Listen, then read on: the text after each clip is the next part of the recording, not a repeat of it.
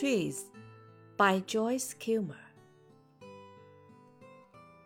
I think I shall never see a poem lovely as a tree.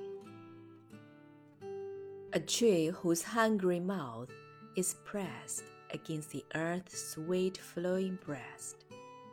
A tree that looks at God all day and lifts her leafy arms to pray. A tree that means summer wear nest of robins in her hair, upon whose bosom snow has lain, who intimately lives with the rain.